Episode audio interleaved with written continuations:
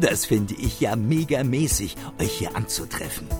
Aber ich muss es kurz machen, denn wir haben gesehen, dass sich der Knirps hier rumtreibt. Also macht's gut. Viel Spaß beim Podcast und nicht vergessen, miaut, genau.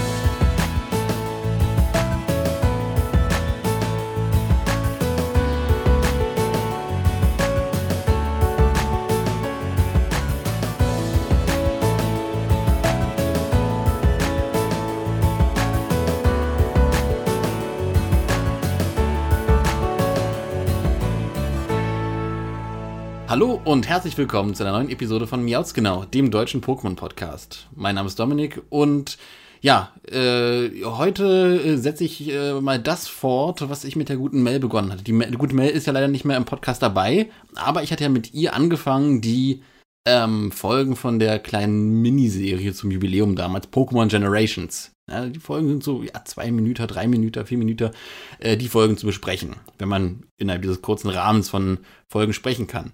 Und weil ich äh, in der Zwischenzeit nicht schizophren geworden bin, keine gespaltene Persönlichkeit habe, habe ich auch heute jemanden, der mich äh, dabei begleitet, der mit mir quasi diese Reihe vollendet, diese Reihe fortsetzt. Pokémon Generations. Ich präsentiere den Meister der Generation, den riesengroßen Pokémon-Experten Josua. Hallo. Ein wunderschönes Hallo. Ähm, ich hoffe, ihr nehmt Vorlieb mit mir. Ein Meister bin ich denn nicht. ja, mein Guter, äh, äh, wo wir hier gerade auch mit, mit Pokémon-Meistern zu tun hatten und so weiter, ne? Es geht ja um, um die Episode 3 von Pokémon Generations. Wir knüpfen da an. Magst du aber trotzdem erstmal noch ein bisschen Background zu dir geben? Wer, wer bist du? Was verbindet dich im Zweifelsfall mit Pokémon? Ja, ich, ich, ich sehe schon ein, ein breites Grinsen bei dieser Frage. Du wirst gleich erklären, warum. Und äh, ja, vielleicht auch, ähm, äh, wird dann auch äh, dem, dem Zuhörer klar, warum ich gerade dich hierfür für das Pokémon Generations Ding gefragt habe, dabei zu sein. Aber äh, wer, wer bist du? Stell ich mal vor. Äh, ich bin Josor, ich bin 22 Jahre alt und ich bin mit Pokémon wahrscheinlich weniger aufgewachsen als die meisten anderen. Den Anime habe ich vielleicht insgesamt fünf Folgen gesehen. Die Spiele der Hauptreihe habe ich gerade mal bis Schwarz-Weiß gespielt. Erste Schwarz-Weiß. Die Spiele daneben, Pokémon Ranger und sowas, habe ich auch angespielt. Äh, Mystery Dungeon habe ich einen Teil gespielt, nicht den ersten natürlich. Wahrscheinlich nehme ich dann hier eher so die Sicht eines nicht allzu viel Wissenden ein, da ich wirklich zwar Pokémon durchaus gern hatte, aber niemals mich groß darin vertieft habe. Mhm. Mhm.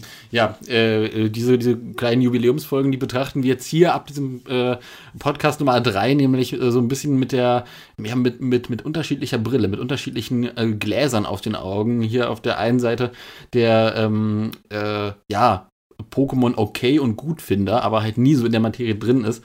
Ähm, und auf der anderen Seite so ein Standard-Pokémon-Fan wie mich. Und deswegen fand ich es ganz spannend, gerade dich zu fragen, gerade bei Pokémon Generations, wie die Folgen so auf dich wirken.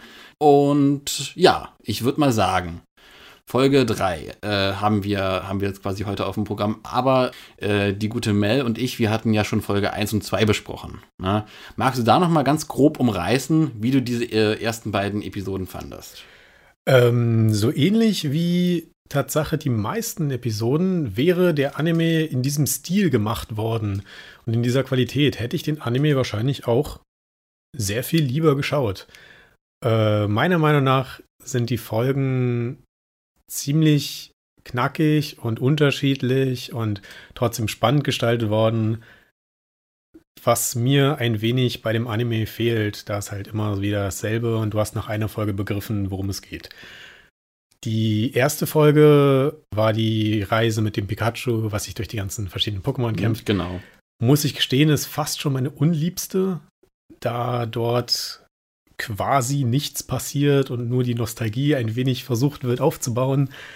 Die zweite Folge viel, gefiel mir zwar ganz gut, ich konnte mich auch ein bisschen an die Spiele erinnern, äh, wie sich das alles so einfriemelt, aber wahrscheinlich, oder ich kann mir gut vorstellen, dass diese Folge vor allem für Leute, die in der Lore drin sind, wesentlich spannender gewesen ist als für mich, der einfach nur so ein bisschen daneben saß und so, hm, ja, stimmt, also die Arena war ja am Anfang zu. So nach dem Motto bei dem Mhm, Spiel. mhm. Ähm, da fand ich jetzt die, die jetzige Folge schon ein wenig spannender, weil die verschiedenen Animationen bei dem Kämpfen und so weiter und da gibt es noch ein paar andere Sachen, Ja, die ich, mich ich, gecatcht hat. Ich, ich bin mal so dreist und grätsch mal rein, ne? Ähm, weil zur Besprechung von der Folge 3, da kommen wir gleich nochmal ausführlich. Ja, mein Lieber, äh, die, die ersten beiden Episoden, da kann ich dir vollkommen zustimmen, auch tatsächlich so als, als äh, Fan, als, als Hardcore-Fan, als äh, der mit dem Pokémon-Schriftzug Gotta Catch Them All auf der Brust tätowiert, ähm, äh, stimme ich dir vollkommen zu. Ähm, und, und ähnlich hatten Mel und ich das auch äh, damals in den Folgen ähm, gereviewt und kamen zur selben Konklusion. Ja, aber weil aller guten Dinge drei sind, würde ich sagen, springen wir doch mal ähm, zur heutigen Episode.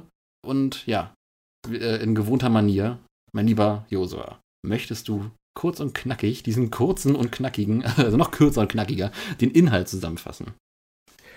Äh, der Inhalt sehr kurz zusammengefasst ist, die Top 4 wird bestritten. Ein wenig weiter zusammengefasst ist, ein gewisser jemand kämpft sich durch die einzelnen Stages, sag ich jetzt mal, von den verschiedenen Top 4. Am Anfang kommen die Top 4 zusammen und äh, bauen quasi so ein bisschen die Spannung auf und sagen, ja, der wird doch niemals bei uns durchkommen. Dann kommt er zu der ersten Person und äh, die meint dann nur so, ja, beim nächsten Mal wird alles anders.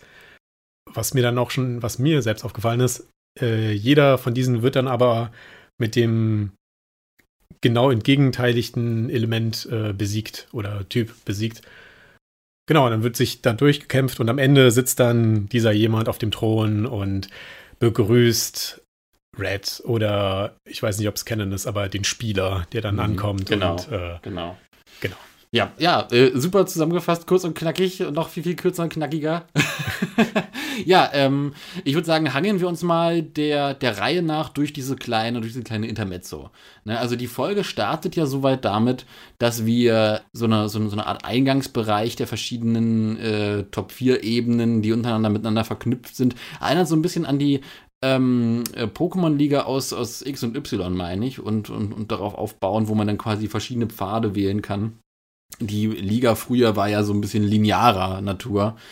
Und äh, da wird auch, glaube ich, ganz, ein ganz interessanter Ton gesetzt. Ne? Da wird schon so sehr, sehr klar, wo in dieser Mini-Episode die Reise hingeht. Ne? Ging es dir da auch so? Also, dass du da anhand der Charaktere, wie sie gezeichnet sind und wie sie inszeniert wurden, gleich so ein Gefühl bekommen hast, äh, äh, okay, hier ist es ein bisschen, ja, müh mehr edgy, müh mehr äh, kantig in Pokémon. ähm, ich muss gestehen, ich weiß gar nicht, worauf du hinaus willst. naja, das, naja, dass die, äh, na, die kommen da rein und das ist alles ein sehr, sehr erwachsener, kantiger Stil. Äh, Agatha kommt rein, Bruno, man sieht nur Bruno, der so, Aber sind nicht mehrere andere Folgen genauso edgy? äh, nicht unbedingt. Ja, also ähm, ich muss gestehen, das ist mir nicht aufgefallen direkt Mhm. bei der Folge. Für mich war das zumindest in meiner Erinnerung ungefähr im selben Tonus, Mhm. weil ich meine zumindest in den Spielen wurdest du ja auch jedes Mal von wegen, hey, ich bin von der Top 4 und ich mach dich fertig. Oh Ja. mein Gott, ich wurde fertig gemacht. Ja. Aber der andere, der ist viel stärker, so Ja. nach dem Motto. Ja. Und so kam der ja auch aus den Türen raus, von wegen, hey, wir sind die Top 4, es kommt zwar endlich jemand, aber als ob der uns besiegt, so nach dem Motto. Ja, aber äh, ich, ich glaube, ich glaub, ich glaub, das, worauf ich hinaus will, ist eher so dieses Level an, an, an, an epischer Inszenierung. Ne? Also die, die Top 4, die waren ja auch früher quasi genauso, wie du sagst, auch so ein bisschen hochmütig, ne? ein bisschen, bisschen übermütig, ein bisschen sehr von sich eingenommen. Aber ne, dass das quasi so eine Herausforderung ist, das blieb ja quasi Interpretationslage des Spielers, sowohl in der Gen 1 als auch in der, in der Gen 3, in Feuerrot und Blattgrün und dann darüber hinaus. Ähm, ja, es ist ja gelesener Text und das dann quasi nochmal so wirklich episch mit Kamerafahrten durch die verschiedenen Pforten äh, der Top 4 Stages ähm, und, und raus denn zu, zu Blue, um mal den Namen zu nennen. Ne? oh, äh, ich, ich, ich, ich, ich sehe und höre ein Lachen. Was ist los? Och, ähm, ich habe in dem Eingang bewusst sämtliche Namen versucht zu vermeiden, weil ich gestehen muss, Ja. dass ich ehrlich gesagt nur von einem Namen wusste, Ja. und zwar äh, der ja, bei dem, bei der Folge eigentlich Nebenpersonen, für uns eigentlich Hauptpersonen oder für mich eigentlich Hauptpersonen Red. Ähm, weil die recht einfach zu merken war. Von den ganzen anderen. Ach, von den ganzen anderen, äh, da, da wüsstest du nicht die Namen. nee. Okay. Ähm, spannend, spannend. Äh, Wenn du ähm, der Reihe nach durchgehst, die alte Frau, wie könnte die alte Frau heißen? Rosalina. Ja, Ladies and Gentlemen, let me introduce you das Mario Galaxy Crossover. Nee, äh, aber, auch, aber auch hier der Drachentrainer sagt ja namentlich gar nichts. Ja, wenn ich den Namen höre, wahrscheinlich erinnere ich mich Siegfried. daran. Nee, den hätte ich nicht erkannt. nee. Tatsächlich. Ähm, äh, ja. Ähm, ja, B- B- Bruno, Agatha, äh, Siegfried und, ähm, und Lorelei natürlich. Ne? Agatha hätte ich tatsächlich erkannt. Ja. Ich weiß nicht warum, aber ja. Ja, äh, äh, witzig, zu, zu Agatha kommen wir auch noch später. Das, ist, das, das wird ein ganz, ganz interessanter Punkt. Ja, äh, äh, hast, hast du noch irgendwas zu dieser Eingangssequenz zu sagen? Weil dann würde ich ja äh, tatsächlich schon mal äh, überleiten zum, zum ersten Kampf. Nur zwei Kleinigkeiten. Nummer eins, ja, sie waren auf jeden Fall sehr episch. Ja. Und Nummer zwei, war es nicht so, dass in der Generation 1 die Pforten mit den verschiedenen VMs getrennt wurden? Äh, ja, ja, ja, nee, nee, da verwechselst du was. Ähm, wenn du reinkommst in die äh, Top 4, dann musstest du quasi erstmal verschiedene Hindernisse überwinden. Also Genau. Surfer und Genau. so. Aber das war quasi vor, vor der Höhle. Stimmt, Ja, stimmt. Jede, Okay. jede Top 4 hatte immer so seine, Ja. seine Höhle und Generation 1 war ja quasi dann, dann äh, als letzte Herausforderung quasi durch, durch Ja, die Höhle ja. durchkämpfen. Und dann, wenn du draußen bist, quasi Warst vor, du bei der Top 4, ja. genau vor der Top 4 und da stand halt Blue. Ja. Ähm, das waren quasi wirklich, wirklich nur die Gebäudetüren. Ja. Spannend, spannend. Äh, aber jetzt bist du quasi dann auch äh, auf, dem, auf dem Kampfzug gegen die gute Lorelei. Und das, und das Lapras, ne? Lorelei ohne Lapras, ne? das ist ja quasi ihr, ihr, ihr Leit-Pokémon, mit dem sie überall und immer wieder zu sehen ist. Bis hin zu Pokémon Stadium, wo quasi ihr, ihr Killer-Pokémon dann Lapras war. Ähm, wie fandest du diesen Kampf? Von der Animation her, Tatsache, der interessanteste Kampf. Und mir gefiel diese, diese Ego-Perspektive vom Lapras und wie dann man richtig diesen, diesen, diese Psychoattacke gemerkt hat und gesehen hat und dann äh, ganz umgekippt ist. Äh, nebenbei bemerkt, Lapras ist auch ein ziemlich cooles Pokémon. Äh, Äh. ähm, äh, by the way, habe ich noch gar nicht nachgefragt. Hast du ein Lieblings-Pokémon? Äh, ja, Tatsache. In der Generation 1 ist es wahrscheinlich Garados, was sich dann noch in, später durchgezogen hat. Aber wenn ich mich recht erinnere, Toxiquack heißt es auf Deutsch. Äh, das wäre das Generation 4 Frosch-Pokémon. ne? Richtig. Ja, ja.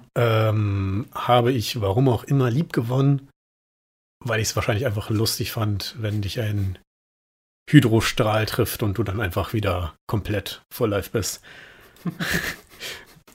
Oh Gott, also, äh, also, also ein, ein Freund des H2O-Absorbers.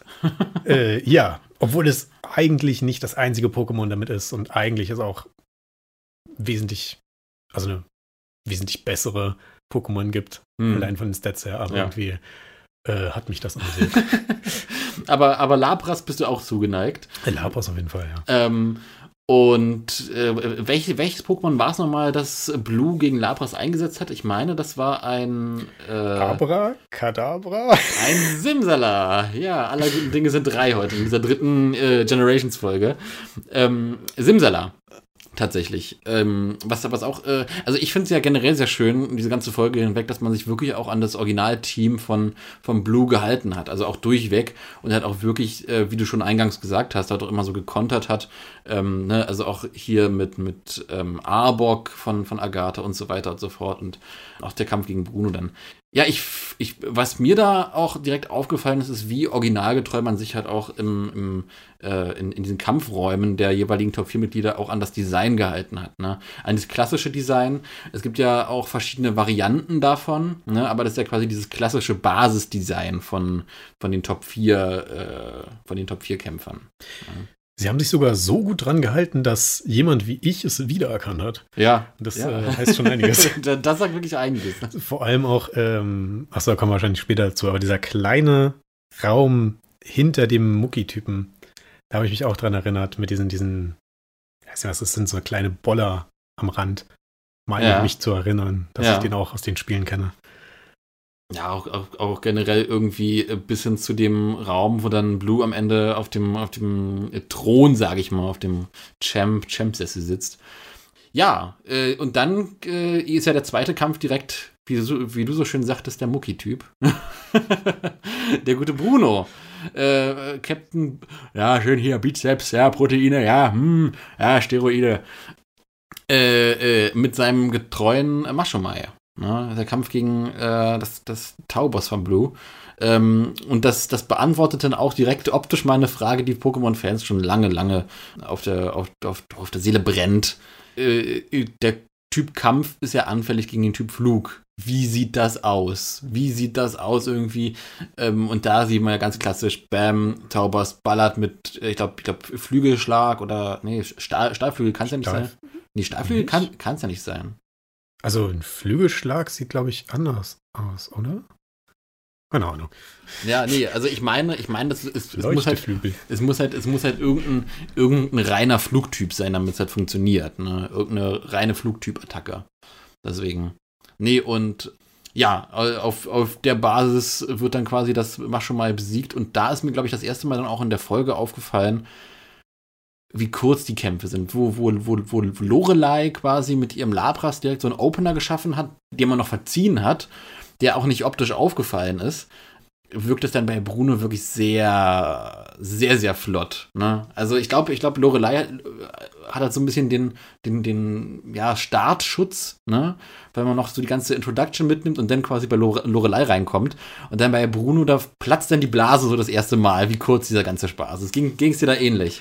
Mir ging es sehr ähnlich. Also vor allem sieht es halt so aus, als würde er, keine Ahnung, mit Pokémon ankommen, die 30 Level über den anderen sind, ja. so nach dem Gefühl her.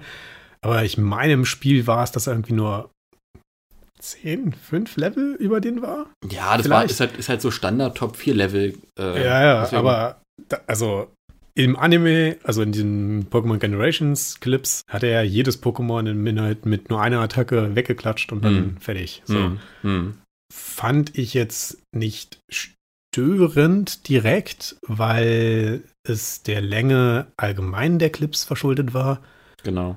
Aber wer diese Folge viermal so lang, hätte es der nicht schlecht getan. ja, durchaus, durchaus. Ich, ich, ich muss ja tatsächlich auch gestehen, der Kampf mit Bruno ist jetzt so ein bisschen das Lowlight für mich von den, von den Kämpfen, die dort zu sehen sind. Ne? Wie gesagt, Lorelei macht den coolen Opener mit dem Labras, wo das Labras ja auch auf eine ganz coole Art und Weise dann, dann äh, inszeniert ist und so weiter, wie es dann runterfliegt und so. Und, und mit, mit, mit, mit Simsala sich das dreht und so in der Luft. Oder, nee, war, war, war das Gengar? Habe ich gerade ein. Was? Mit den nee, Drehen, mit den das Drehen, das ist der Boss. Ich sagen, ey. Oh nee, und der Kampf mit Gengar ist ja, ist ja auch quasi dann äh, sehr, sehr cool. Wollen, wollen wir mal direkt zu, zu Agathe gehen oder hast du noch was für Bruno? Ich habe noch was für Bruno. Ja. Äh, womit ich wahrscheinlich ziemlich viel Hass auf mich ziehen werde. Oh, Hass, äh, Hass, ist, Hass ist immer gut im Podcast-Medium. Fahr, fahren Sie fort. ich muss gestehen, Kampf-Pokémon sind ja auch einer der, ich sag jetzt mal, langweiligsten Typen. Ähm, ich meine, was willst du groß animieren bei einem Kampf-Pokémon? Mhm. Du kannst dieses Pokémon dir nehmen und wie es dann mit den Fäusten angreift oder mhm. wie auch immer. Da hast du ja da wesentlich mehr Möglichkeiten, allein schon mit dem Flug-Pokémon. Also da war jetzt auch eine relativ simple Attacke, einfach nur den den Flügel. äh, einfach den Flügel reingerammt. Äh, da hätte man halt auch eventuell irgendwie eine schönere Attacke nehmen können. Aber ja. äh, an sich ist es relativ schwer, glaube ich, Kampf-Pokémon spannender zu animieren. Ja, man muss halt, glaube ich, sich immer auf so eine elementare Ebene flüchten. Ne? Also es gibt ja auch Attacken wie Feuerschlag oder Donnerschlag oder so. Ne? Das ist ja quasi, ähm, da, da, da, mogelt man sich das über äh, ein, zwei Elementarecken dann zurecht, um das dann cool zu inszenieren. Es läuft halt letzten Endes immer auf den Schlag hinaus, weil, naja, so prinzipiell ja, aber da finde ich irgendwie platzt die Blase dann gleich doppelt beim guten, beim guten Bruno. Ähm, aber äh, zur, zur, zur, zur, zur, älteren Dame hier in unserem Programm, ne, zu, zur guten Agathe. Da gibt es ja sehr, sehr viel Spannendes zu erzählen. Also zum einen ist das quasi der erste Kampf, wo wir dann effektiv auch zwei Pokémon sehen von dem Top 4-Mitglied. Also wir sehen ja quasi gerade wie ein Arbok ähm, besiegt wird nur um dann quasi durch, äh, nach einem kleinen Dialog-Intermezzo, was ein sehr, sehr spannender Dialog ist, ähm, dann auf einen Gengar zu wechseln. Ich möchte jetzt mal mit dir über The Elephant in the Room reden. Die Art und Weise, wie Gengar aus dem Pokéball kommt. Awesome. sehr schön. Ja, also so etwas viel, viel mehr in der Serie und generell überall.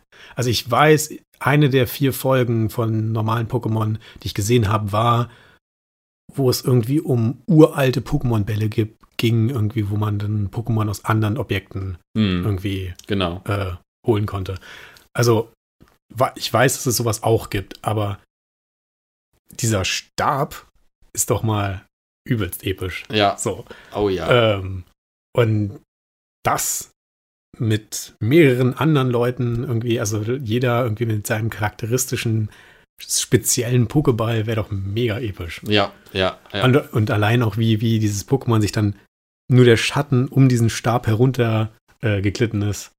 Ja, äh, gra- gerade gerade bei Gengar passt das ja gut, ne? Weil Gengar ja immer so ein bisschen sehr, äh, das, das, also keine Ahnung, von allen Geister-Pokémon ist es auch nach wie vor, trotz all den Generationen, die nachgekommen sind, immer noch so eine der großen Fan-Favorites.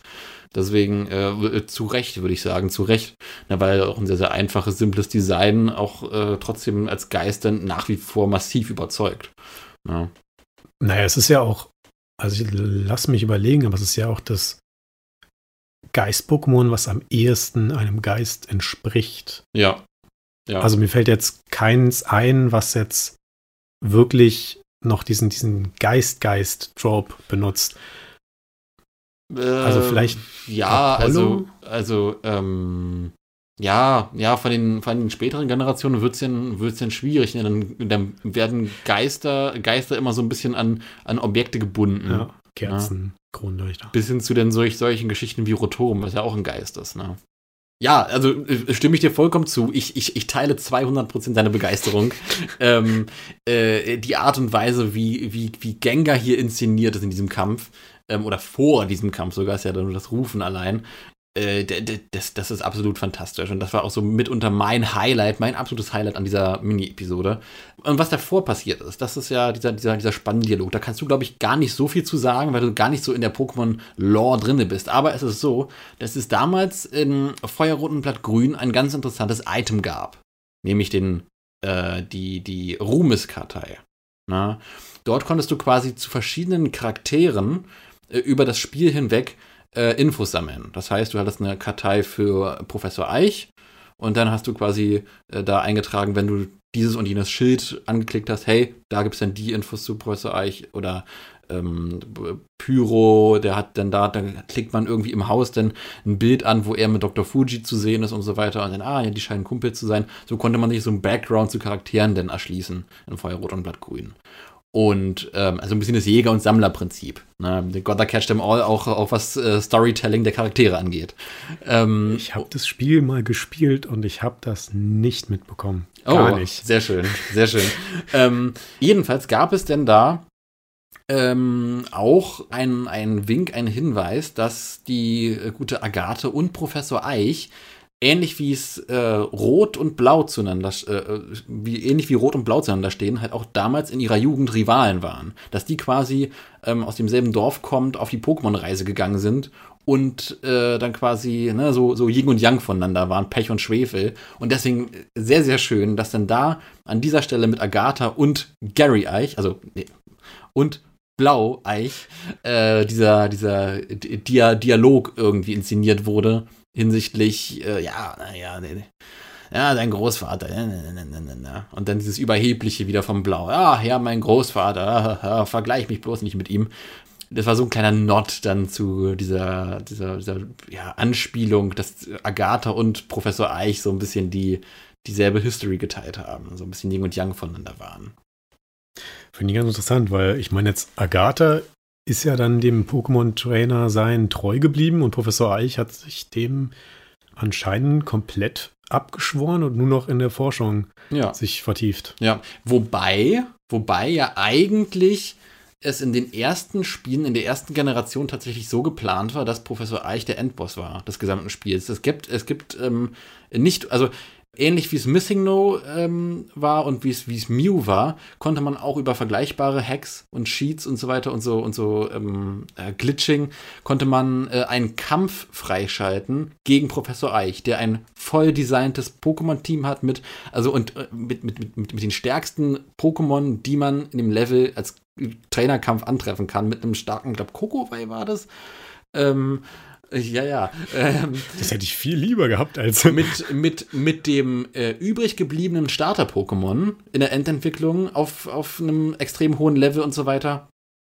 Ähm, nagel mich auf das Kokowai nicht fest, aber ähm, ne, äh, mit, mit einem sehr, sehr starken Team. Und ja, deswegen, äh, man hat sich dann dafür entschlossen, Professor Eich dann doch quasi doch nur zum Professor zu machen.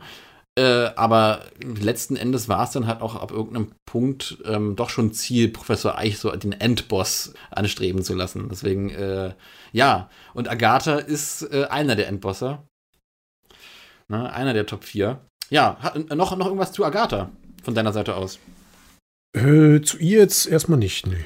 Dann fliegen wir mal rüber auf den Schwingen von Dragoran, äh, einen, einen Raum weiter und äh, widmen uns eben diesem und seinem Trainer, dem guten Siegfried.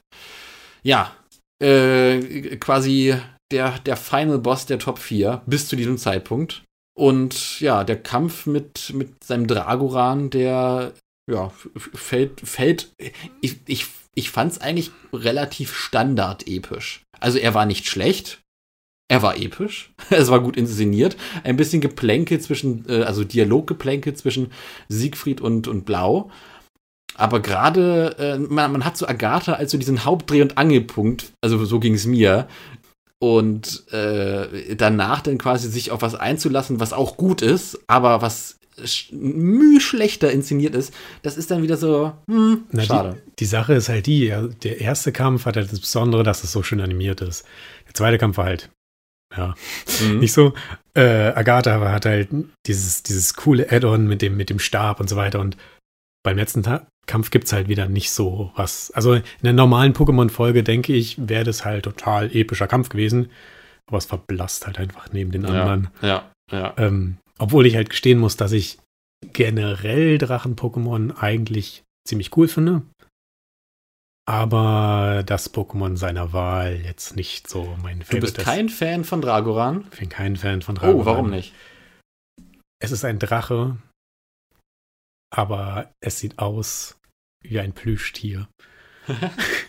ähm, oh, dir ist Dragoran zu süß. Äh, mir ist Dragoran tatsächlich zu süß. Also, ich habe nichts gegen süße, süße Pokémon, aber von dem ganzen Setup ist das ein Pokémon, was stark ist und robust ist und episch sein soll. Und dann kommt es aus dem Pokéball und es ist ein Knuddelbär, der mm, angeblich episch ist. Mm, okay. Und das zerbricht okay. bei mir irgendwie. Okay, verstehe. So. Ähm, da gibt es so viel krasse Drachen-Pokémon. Aber Dragoran ist ja irgendwie das Drachen-Pokémon vom Gefühl her. Ja, ähnlich, ne? Äh, ähnlich wie ähm, ja, Glurak so ein bisschen das Default-Feuer-Pokémon ist, ne? Ist es war auch op optischen Drache, ne? Aber mit äh, Typen sind dann nochmal eine andere Sache.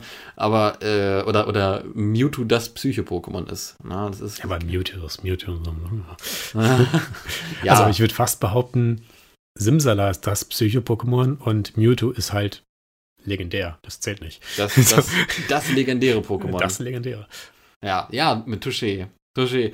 Ähm, ja, soweit zum Kampf habe ich eigentlich gar nicht so viel zu sagen. Ich fand tatsächlich sogar ähm, äh, jetzt einen Negativpunkt, will ich jetzt einbringen. Ich fand sogar die Animation von Turtok ziemlich schlecht. Ich fand ähm, ab dem Punkt, wo Turtok aus dem Ball kommt und sich erstmal so dann aufrichtet auf dem Boden, da wirkte, also kann auch sein, dass es Absicht war, mit Sicherheit war es Absicht, aber ähm, die, die einzelnen Körpersegmente von Turtok, die wirkten irgendwie arg unnatürlich aufeinander ab, abgestimmt. Also Vielleicht hat man alles, was man an Animationsbudget hatte, äh, vorher überall reingepackt und an Turtok dann gespart. Ne? Also durchaus möglich. Ich habe noch eine Anmerkung. Wenn ich es richtig verstanden habe, hat der Togodok Hydropumpe eingesetzt. Ja.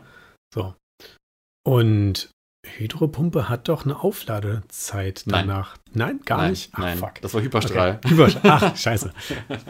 nee, weil, ähm, weil es gibt ja danach so, so, so einen kleinen, wir sagen das, so eine kleine Pause. Das heißt, man könnte quasi reininterpretieren, ja, es war diese Aufladezeit. Ah, nee, nee, nee. Aber das Dragoran hat Überstrahlen Das gesetzt. kann durchaus sein. Es, äh, Ja. es sieht optisch, äh, also optisch kann es passen. ist halt ein Strahl. Ja. So, ob er jetzt hyper ist? Los, Dragoran, Standard-Energiestrahl. Ne. Ah Gott. Ja, und dann ist der Kampf ja auch schon schnell vorbei und wir sehen dann äh, so mein zweites Highlight irgendwie in dieser Folge.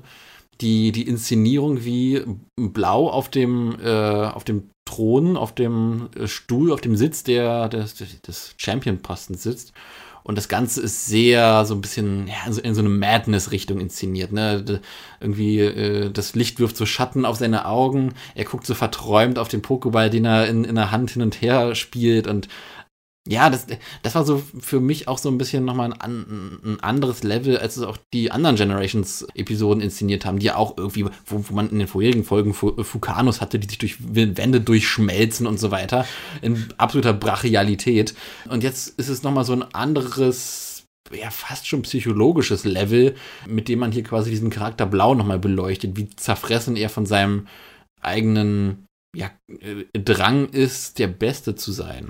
Interessanterweise macht es das für mich realer, also so, oder reeller. Das ist auch vielleicht so, so, so ein Problem, was ich so ein bisschen mit den äh, normalen Folgen hatte. Ja. Das ist halt, also da werden mir ziemlich viele wahrscheinlich nicht zustimmen, aber es gibt schon so, so Klassifikationen von Charakteren und das sind dann diese Charaktere und Schluss. So. Mhm. Oder wenn man jetzt irgendwie, wenn Pokémon eine Attacke macht, dann macht es diese Attacke, macht irgendwie ein bisschen so den Boden kaputt, aber das war's. Mhm. Oder wie du schon meintest, so dieser, dieser Feuerstrahl lässt die Wand aufplatzen, richtig. Ja. Oder er sitzt da und du siehst halt irgendwie seinen Charakter ein bisschen kippen Mhm. und so. Das äh, Mhm. fand ich auch ziemlich cool. Ich habe auch gleich so, so ein paar Fragen. Oh, Äh, so, ah, erstmal eine, er ist jetzt Pokémon-Champion, das heißt, er wird jetzt die nächsten 20 Jahre da einfach sitzen und darauf warten, dass jemand kommt. Oder was macht er jetzt? Und wa- was macht die Top 4? So, ja, das ist, das ist, das ist durchaus ein, ein spannendes Ding. Ähm, die, äh, der, der, der, äh, was, was auch in den neuesten Spielen, also in den semi-neuesten Spielen, nicht äh, Schild und Schwert, sondern in ähm, äh, Sonne, Mond, Ultrasonne, Ultramond hat auch aufgebrochen wurde, wo man ja auch quasi als Spieler dann der erste Champ ist. Und auch als Spieler nach dem Erreichen des Champ-Titels dann ähm, auch noch weiterhin durch die Welt äh, rumläuft und ne, man, man hält diesen Titel, man kann dort, also das ist quasi so, so eine Art Amtssitz, offizieller Amtssitz, den man aber auch verlassen kann. Ne, und es ist nie wirklich geklärt worden, was passiert in dem Fall, dass ein Herausforderer äh, die Top 4 bezwingen möchte und man selber halt nicht am, am, am Platz ist. Muss man denn, also muss der Herausforderer denn so lange warten, bis der Champ da ist? Oder bekommt der Champ von, den, von der Organisation, vom Orga-Team der, der Top 4 eine Nachricht auf sein Pager, ey, sorry, äh, komm mal rum, wir haben hier einen Herausforderer. Äh, und was ist, wenn der sagt, ja, sorry, nee, ich kann nicht, ich bin gerade in der, in der Galar-Region. Ich erforsche hier gerade die Dynamax-Kampfform. ich kann nicht rüberkommen. Äh, kann einem dann der Champ-Titel abgenommen werden? Also, ja, das ist eine äh, durchaus spannende Frage, ne? da, da äh, bilden sich auch so zwei weitere Fragen für mich. Nummer ein, also Nummer eine Anmerkung. Man hat ja als Top 4, denke ich, so ein bisschen Vorwarnungszeit, weil du merkst ja, wenn jemand auf einmal sechs Orden hat, sieben Orden hat. Und dann kannst du ja irgendwie schon anfangen, so, hey, hier, wenn er jetzt noch einen achten Orden hat, dann kommt er zu uns. Ja. So. Aber jetzt so noch eine andere Frage. Wer bestimmt die Top 4? Und gibt es erst eine Top 3 und dann, wenn jemand die 3 besiegt hat, ist er Top 4? So. so. Ja, ich glaube, also die Top 4 sind ja tatsächlich sowas äh, wie die jeweiligen Regierungschefs der jeweiligen Re äh, Region. So, das ist ja quasi, das sind ja quasi die Staatsoberhäupter. Und die Top 4 wechselt ja auch. Äh, äh, zwischen Generation 1 und Generation 2, der, ich, wenn ich mich nicht ganz irre, ein Zwei-Jahres-Gap. Ne? Da liegen ja zwei Jahre zwischen und auch da gibt es ja eine strukturelle Wandlung. Da ist ja dann äh, Melanie drin in der, in der Top 4, da ist dann äh, Koga drin in der Top 4. Äh, Ch äh, im, im, im Champ ist dann tatsächlich der gute Siegfried. Ne? Deswegen, also da, da, da scheint es irgendeine Mechanik zu geben, wo die äh, Top 4 quasi sich selber generiert und wo man dann auch äh, als Top 4-Mitglied aufsteigen kann. Ja, aber das jetzt irgendwie effektiv Erklärt wurde nicht. Nee, nee. Das Schade. Ist, äh, Das ist tatsächlich, äh, da müsste man, glaube ich, Crossing Cannons betreiben. Also ich kann mir durchaus vorstellen, dass es in Manga eine Erklärung gibt, ähm, bei der Manga sehr, sehr viel solche Themen aufarbeitet und ähm, viel auch mit reellem Hinterfragen von Dingen auch äh, Dinge erklärt, aber das ist halt quasi ein, ein anderes Universum. Das kann man nicht als, äh, das ist genauso wie Crossing Cannons äh, zu betreiben mit dem Anime, mit, dem, mit den normalen Anime-Episoden. Deswegen, also die, die Top 4, die wird, ja, das sind halt, also offiziell sind es halt die stärksten Trainer der jeweiligen Region. Aber anhand welchen Parametern das jetzt bestimmt wird, Xing Chang Chong. Xing Chang Chong. Äh, von allen Leuten, die alle Orden haben, äh, dann kämpfen die untereinander und dann stellen die die Reihenfolge fest oder so. Ja, vor allem, wenn jetzt in zwei Jahren die Top 4 sich jetzt so krass gewandelt haben, müssen die, sag jetzt mal, alle zwei Jahre die ganzen Räume komplett neu dekorieren, damit sie dann. ja, schöner Punkt. und dann kaufen sie jedes Mal irgendwelche neuen Säulen ein, weil irgendwie jeder eine neue Säule haben will.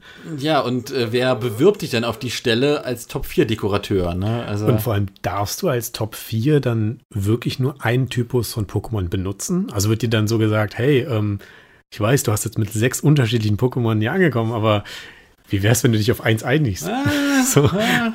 Na, ich ich glaube das ja eher nicht, weil das wird auch ein bisschen aufgebrochen. Natürlich hat ja jeder, also ja, ja, ja. Also gerade bei Siegfried merkt man schon, äh, dass das, äh, also dem, dem Drachentrainer, ja. merkt man dann schon, dass das ähm, eigene Entscheidung ist, dass er halt seine Drachen-Pokémon liebt. Und bei, bei Agatha ebenso. Melanie ebenso, also das sind so Standard-Archetypen. Koga hat halt seine Gift-Pokémon und so. Ja, also ich glaube nicht, dass es da eine Regulierung gibt. Ähm, halt, und, und, und wenn es diese Regulierung gibt, mal im Umkehrschluss, dann müsste es die Regulierung ja auch bei den Arenaleitern geben, die ja auch oft in ihren Standardtypen festhängen. Ja. Oder aber stell dir mal vor, du hättest eine Top 4 oder eine Arena, wo halt wirklich gesagt wird, hey, wir nehmen jetzt alle möglichen verschiedenen Typen. Ja. Oder du, hättest dann irgendwie, ich weiß nicht mehr, wie viele Typen es gibt, aber 16 oder so. Ja, viele. Äh, viele. Und du hättest dann eine Arena, wo du halt einfach 16 Pokémon bekämpfen müsstest und jedes Pokémon ist von einem einen Typ. Ja. Und läufst dann halt die ganze Arena so durch als letzte Arena oder so. Äh, bewirb dich als Game Freak-Mitarbeiter. ja, äh, und nach diesem äh, äh, ja, fast schon psychisch angeknacksten Auftritt von Blue sehen wir dann, wie er durch die Pforten schreitet. Er, niemand Geringeres als Red himself, den wir quasi nicht sehen, nicht wirklich sehen als, als Silhouette nur am Anfang, wie das gleißende Licht hinter ihm äh, erstrahlt und er quasi in schwarzen Schatten ge gehüllt ist. Äh, aber in einer, in einer, weiteren, späteren Kameraeinstellung ähm, von oben herab äh, sieht man ihn dann tatsächlich auch mit seinem Kostüm aus Feuerrot und Blattgrün, was mir sagt, das ist ja diese Timeline. Das ist ja die Feuerrot und Blattgrün Timeline. Ich habe nicht drauf geachtet, ob der neckische kleine Kampffahnder auch an seinem Revier hängt. Das ist ja auch mal immer so, so ein Indikator für diese Timeline. Ja, wie fandest du, also wie, wie wirkte auf dich die Inszenierung von Rot? Ja, die Inszenierung war eigentlich ganz äh, solide, würde ich behaupten. Äh, was mich halt nur ein bisschen stutzig gemacht hat, war, ähm, ich glaube, er hat irgendwie was gesagt von wegen, ich äh, warte schon lange oder äh, was in der Richtung, wo ich mich dann halt gefragt habe, zumindest in dem Spiel prügelst du dich mit dem viermal oder so und alle paar Tage. Und dann sagt er zu dir, ja, ich habe schon ganz lange gewartet. So. Also mehr als einen halben Tag Vorsprung kann er ja nicht haben. ähm, jein, also die Sache ist einfach, dass das ist Blues Ziel ist halt einfach rot überlegen zu sein. Immer, immer. Und äh, bisher in allen anderen Kämpfen wurde er von Rot geschlagen. Und nun ist er in der Denke, ich bin der Champ, ich bin, ich bin der stärkste Pokémon-Trainer dieser gesamten Region. Du kannst mich nicht besiegen wo wir gleich beim nächsten Thema wären, Na? was ich mir so ein bisschen überlegt habe. Wie bitter muss es sein, dass du einen Platz besteigst, der jetzt, keine Ahnung, seit Urzeiten, also nicht Urzeiten, aber seit einer Ewigkeit jetzt nicht belegt ist, der Champion zu sein. Und dann hast du diesen Platz ergattert, der Champion zu sein. Und dann wirst du eine halbe Stunde später fertig gemacht. Das soll so bitter sein. Ja, die, die, die Frage ist es halt wirklich eine halbe Stunde später. Also ist es kurz danach, ja, aber ne, ich, also ich, im Zweifelsfall liegt halt auch schon, ja, ein, ein Tag dazwischen. Ja, aber trotzdem, ist ja trotzdem ziemlich bitter. Und was mich auch zur nächsten Frage stellt, gibt es dann zwei Champions? Äh, wie, was meinst du? Naja, wir haben jemanden, der die Top 4 besiegt hat. Ja. Und dann haben wir jemanden, der die Top 4 besiegt hat und den Champion besiegt hat. Das heißt, gibt es dann sechs Leute da oben oder Gibt es die Gibt- Top 5? genau, oder muss dann einfach äh, Blue verschwinden, obwohl er besser ist als die Top 4? So. Ja, äh, touché. Na, Blue wird ja tatsächlich Arenaleiter. Äh, im, Im Ah. Nachgang, zwei, zwei Jahre später ist er ja quasi, also nimmt er ja quasi die Arena von Giovanni ein. Na, die Arena von Giovanni äh, und, und, und wird da quasi der ja, Arenaleiter von Vertania City. Um jetzt ein bisschen spitz zu sein, lass mich raten, seine Pokémon sind auf einmal nur noch halb so stark. Äh, das weiß ich tatsächlich nicht. Äh, auf, auf jeden Fall nicht aus dem Kopf, ob, ob sein Team als Champ stärker ist als, als dann als Arenaleiter. Wahrscheinlich, aber, ne, aber das ist ja auch generell die Sache. In, in dem Anime Pokémon Origins ähm, wird ja auch noch mal deutlich gezeigt, wie das sein kann, dass die Pokémon von den Arenaleitern halt nur ein bestimmtes Level Cap haben, nämlich dass, äh, ist, dass ein Arenaleiter immer verschiedene Sets an Pokémon-Teams hat, aus denen er sich bedient. So, je nachdem, wie stark der Herausforderer ist, dass er dann quasi sagen kann, okay, jetzt nehme ich mein Luschen-Team, jetzt nehme ich das Das war Team. sehr nett. Das ist sehr, sehr nett, äh, wie man ja halt in der Pokémon-Welt so ist. Ne? Da überlässt man auch Kriminalitätsbekämpfung einem Elfjährigen, aber äh, ja, so auf dieser Mechanik würde ich das dann auch erklären. Ne? Oh Gott. Ja. Hast du noch irgendwelche abschließenden Worte zu diesem, ja, letzten, äh, der, der letzten Gegenüberstellung von den beiden Charakteren in dieser Folge? Äh, nur ein Gedankengespinst, was mir irgendwie durch den Kopf gegangen ist. Wird Red so wenig behandelt, weil man als Spieler den immer steuert und sagte deswegen nichts? Ja, exakt aus diesem Grund. Es ist so ein bisschen äh, zum Gag geworden in den nachfolgenden Auftritten von, von Red. Der taucht ja, das ist ja auch ein bisschen die Schande irgendwie, die ich, die, die ich sehr, sehr traurig finde bei Pokémon, in den Spielen zumindest, dass Red immer der Einzige ist, der immer wieder auftaucht. Wir wissen nichts, was mit Ethan ist. Wir wissen nichts, was mit, ähm, äh, mit, mit Leuten wie Maike ist. Äh, Nur Red sehen wir immer und immer wieder. Wir haben Red das letzte Mal gesehen beim großen Turnier in Pokémon Schwarz und Weiß 2. Danach dann nochmal äh, in der Alola-Region mit Blue zusammen. Von den Protagonisten ist immer er der Einzige. Und da ist es dann auch immer so, dass er dann schweigt. Als Symbolik dafür, er ist der Spieler und der Spieler sagt halt das, was der Spieler im Kopf haben möchte, was er sagt. Und entscheidet sich dann irgendwie zwischen diesen Textboxen, ja, nein oder. Ne, deswegen, also es ist halt schon darauf angelegt, dass Red einfach die Symbolfigur für den Spieler ist. Also, Aber jetzt mal so Innenweltlogik, es macht das eigentlich ziemlich sympathisch. So alle labern die ganze Zeit ein paar labern und ich bin so gut und ich bin so stark und so. Okay. Ja. Ja, okay. Du bist tot. ja. So. Ja, aber, ja, aber genauso ist es auch Canon. Genauso Ja. ist es auch, auch, auch Canon in der, in der Story, ähm, weil genauso wird es dann auch dargestellt in, äh, in Sonne und Mond und Ultrasonne, Ultramond. Weil dann äh, tauchen halt beide auf, Red und Blue, gealtert. Ne? Und äh, da, da sind dann Dialoge wie, ja, und was meinst du, Red? Red und so Punkt, Punkt, Punkt. ne? Und dann Blue, ja, wieder so gesprächig wie eh und je. Ne? So. Das ist, äh, das ist schon Äh, Witzig. und äh, weiß man, was die machen? Also wenn jetzt, ich glaube, Sonne und Mond muss ja Jahre danach dann genau. spielen. Ja. Und Blue ist anscheinend Arenaleiter und Red ist dann Naja, äh, Freischaffender. Frei, frei, Freiberufler.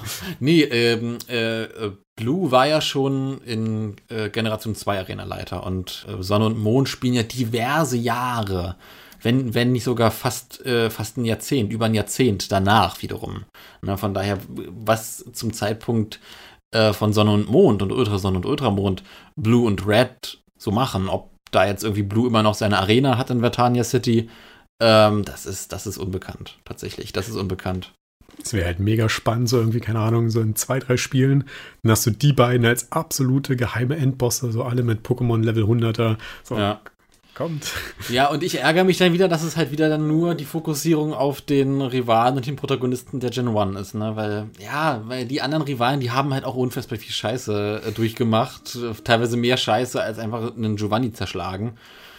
Die hätten auch einen Cameo-Auftritt verdient. Ne? Stattdessen kommt dann von Gen 4 irgendwie nur so Cynthia, irgendwie hat dann da im Spiel ihr Häuschen oder ach, keine Ahnung. Naja.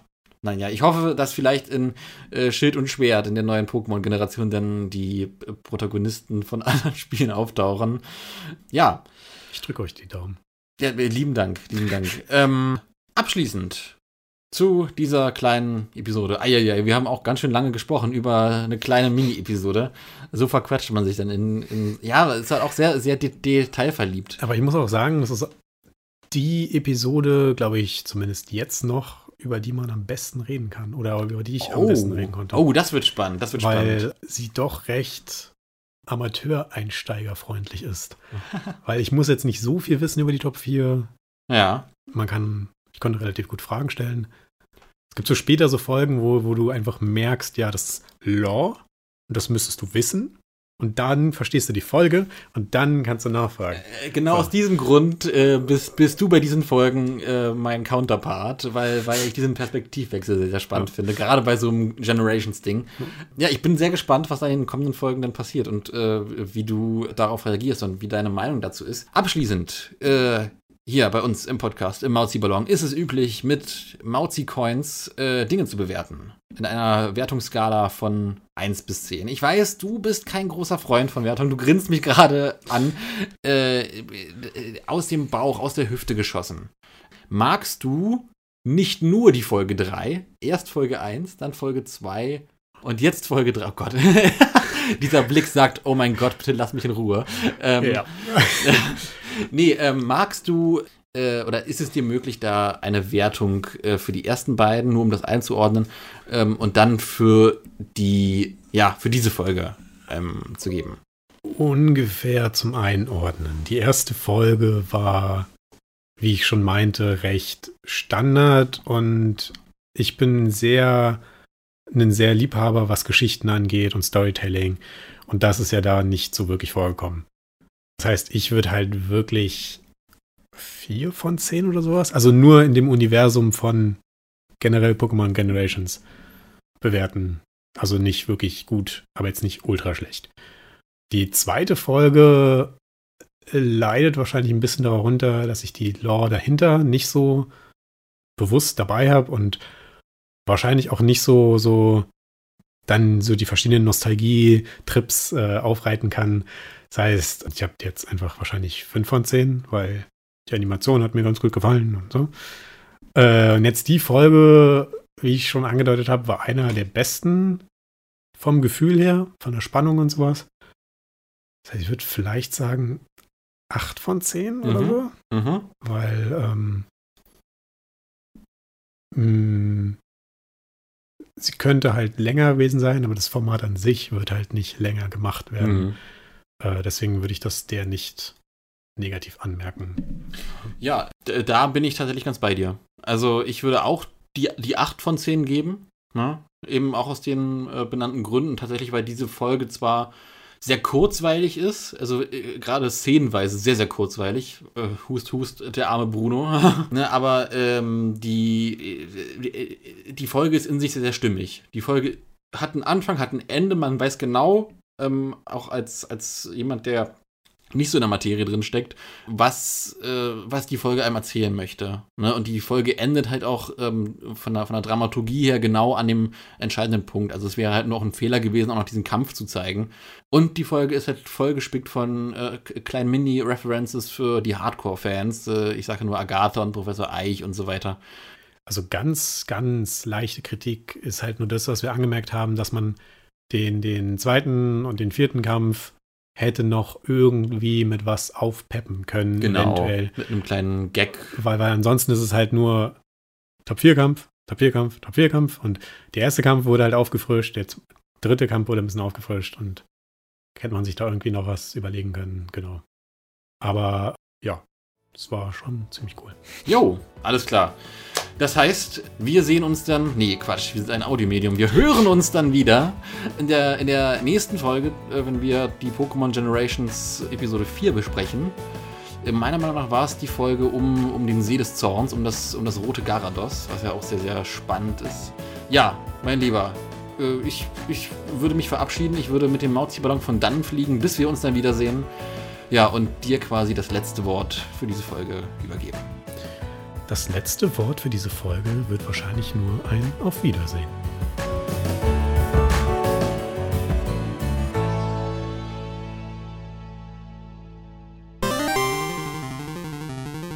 Ich bin Professor Eich. Und nun aufgepasst.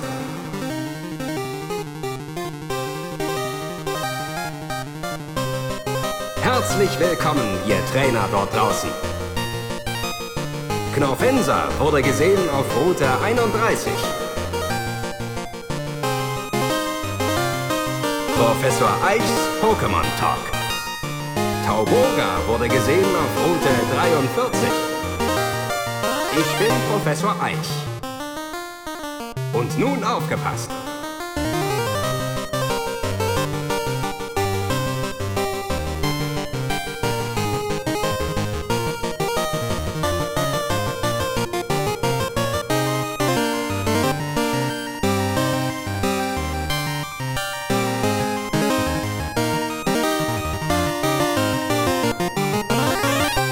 Viola City.